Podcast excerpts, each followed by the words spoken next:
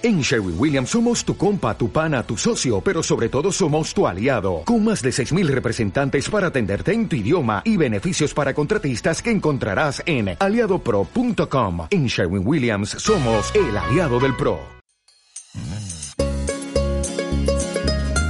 Oportunidades de negocio. Finanzas personales. Educación financiera. Motivación, ideas, herramientas soy Luis Eduardo Santolaya y esto es Oportunidades para ti. Hola, bienvenidos a un nuevo episodio de Oportunidades para ti, tu podcast semanal de finanzas personales y negocios por Internet. El de hoy es nuestro penúltimo episodio del año. Posteriormente al episodio del próximo 20 de diciembre, entraremos en un corto receso y regresaremos con un nuevo episodio a partir del 17 de enero. Esta pausa nos dará tiempo para recargar las pilas, las ideas y volver con fuerza y con muchas novedades para el 2020. Hoy vamos a continuar la serie de episodios que iniciamos la semana pasada, en la cual tratamos sobre el Forex. Esto dentro de una serie que nos permite conocer algunos de los modelos de inversión y negocios que podemos encontrar y desarrollar vía Internet. Muchos dicen que es el capitalismo en su máxima expresión. Otros que es el símbolo de la decadencia de la sociedad actual, materialista, hedonista y consumista. Algunos hasta la tildan de decadente. Para mí y para muchos otros es simplemente una de las mejores oportunidades para poder, con paciencia, disciplina y constancia, lograr las metas financieras que uno se proponga. Señoras y señores, con ustedes, la Bolsa de Valores. Muchas personas suelen confundirse entre la bolsa, mercado de valores, y los mercados financieros, pero no son lo mismo. En palabras simples, el mercado o bolsa de valores es un lugar donde las acciones, los bonos, opciones, futuros y las materias primas son comercializados. Los compradores y vendedores comercian a través de plataformas de bolsa generalmente basadas en computadoras. Dichas operaciones se realizan durante horas específicas en días hábiles de lunes a viernes. Eso es una definición simple, pero ¿qué es el mercado de valores? Por desgracia, la respuesta a esta simple pregunta es algo complicada y no puede resumirse en una sola frase. De hecho, muchos corredores pueden tener dificultades para describir exactamente lo que es el mercado de valores y el propósito del mismo, inclusive teniendo varios años dedicados a la comercialización o trading. A continuación, Vamos a intentar aclarar este tema y ofrecer, de manera concisa, respuesta a esta pregunta. La mayoría de las personas saben que un mercado o bolsa de valores es un lugar donde las acciones son compradas y vendidas, y en esencia, eso es cierto. Igualmente entienden que dicho lugar está dominado por los comerciantes, traders, que especulan con el precio de las acciones a fin de obtener un beneficio basado en la diferencia de precios entre las operaciones de compra y las de venta. Y en esencia, esto también es cierto. La realidad es mucho más de lo que estas dos proposiciones básicas sugieren y requiere un análisis más profundo para llegar al fondo de lo que realmente está pasando. A todo esto, debemos indicar que existen varios métodos de compra y varios métodos de venta, cada uno de los cuales requiere larga práctica para poder dominarlos, eh, pero mejor volvamos al tema. Un mercado de valores es principalmente un intercambio virtual de títulos valores, es decir, acciones o bonos, etc., que las empresas utilizan como medio de obtención de recursos financieros, y sus derivados, es decir, instrumentos virtuales como contratos que se relacionan con los activos o valores y que también pueden ser negociados. Si bien la mayoría de bolsas cuentan con edificios físicos, algunos de gran tradición como Londres o Nueva York, el mercado de valores es virtual en el sentido que es un concepto intangible más que un lugar físico y como resultado de las tecnologías actuales, los comerciantes, para participar en él, necesitan poco más que un ordenador portátil o un teléfono móvil. El mercado reúne una gran variedad de operadores de todas las formas y tamaños, desde operadores individuales, como tú o como yo, que pueden comerciar para su propio beneficio personal, hasta enormes fondos de cobertura con miles de millones de dólares en activos, y por supuesto, todo el rango que hay entre ambos extremos. Los mercados o bolsas de valores listan los activos de las empresas que cotizan en bolsa, también conocidas como públicas. A diferencia de una sociedad de responsabilidad limitada, por ejemplo, o una empresa privada, las empresas públicas ofrecen sus acciones libremente al público en general, quienes generalmente se ocupan en negociar basados en el precio de las mismas en lugar de basarse en su rendimiento.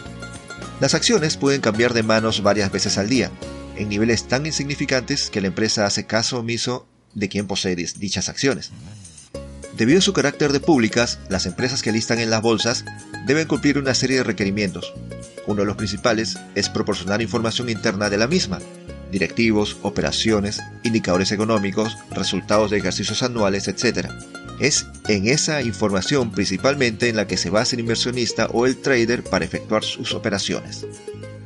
Las acciones mismas son activos intangibles, que autorizan al portador a un pago anual conocido como dividendo, el cual se obtiene de los beneficios no distribuidos de la actividad comercial de la empresa, y a menudo también otorgan derechos de voto, proporcional al tamaño de la participación, en la Asamblea Anual de Accionistas, donde se toman las grandes decisiones estratégicas, tales como elecciones de junta directiva.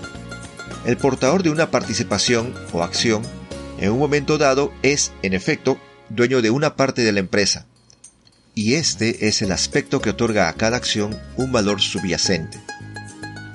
El precio de la acción en un determinado momento está regido por la oferta y la demanda que ésta tenga en el mercado. El precio se eleva o desciende cada vez que una acción es comprada o vendida.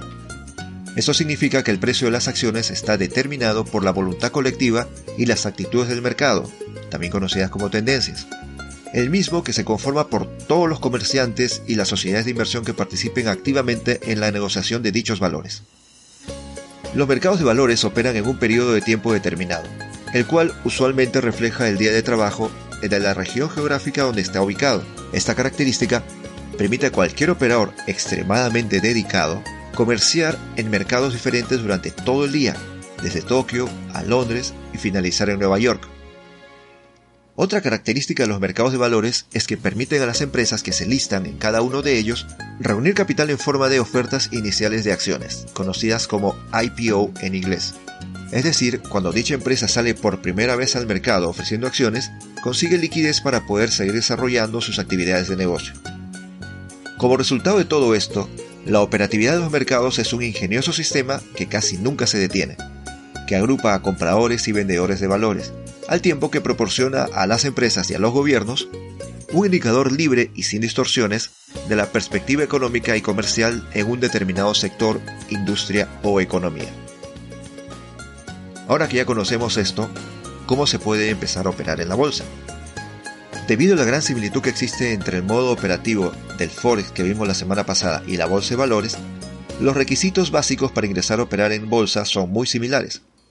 Igualmente vamos a repasarlos brevemente, aunque si escuchaste nuestro episodio anterior ya los debes conocer. Primero, registrarse en un broker o en alguna plataforma de bolsa y abrir una cuenta de trading. Segundo, depositar a la cuenta el monto con el que queramos iniciar a operar.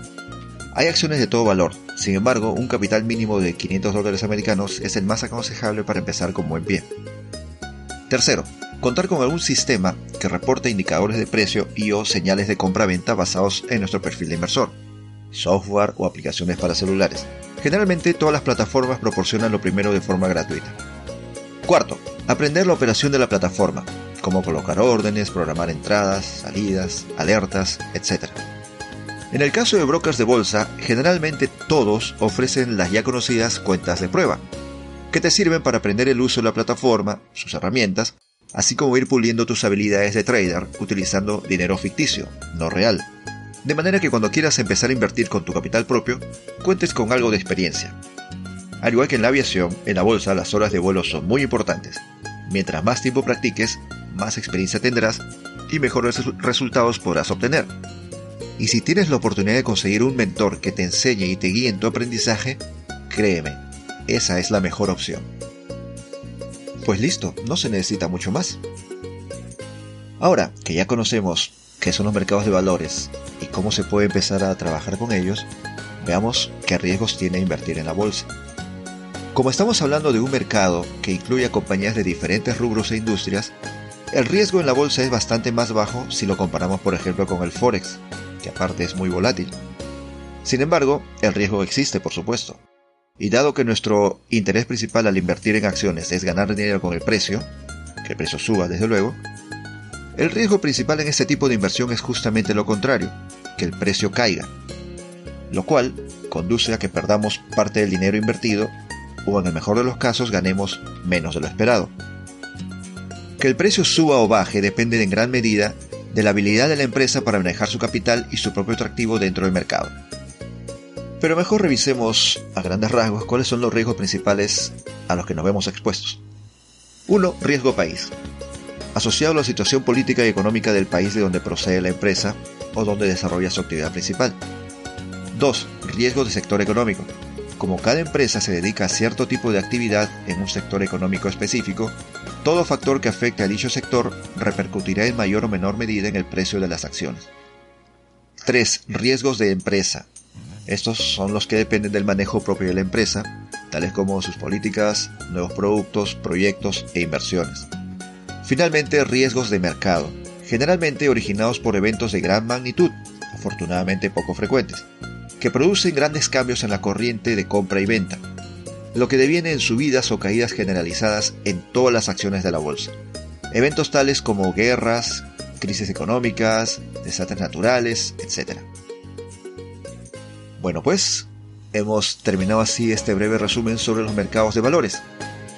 Cabe aclarar, sin embargo, que para poder conocer y entender a fondo dichos mercados, se requiere un largo estudio y una amplia comprensión sobre negocios, economía, derecho y política. Factores todos estos, como ya vimos, que afectan a los mercados. Sin embargo, para aquellos no tan interesados en la investigación de los mercados sino en su operación, el encanto de los beneficios comerciales es suficiente recompensa para su duro trabajo. Espero que esta explicación haya servido para ampliar tus conocimientos con referencia a este tema. Te invito a visitar nuestros episodios anteriores, así como a tomar las riendas de tu futuro financiero. Si buscas oportunidades para iniciar un negocio, diversificar tus fuentes de ingreso y de esta manera conseguir tus objetivos financieros, visita nuestro sitio web oportunidadesparati.com, donde podrás conseguir más información sobre estos temas.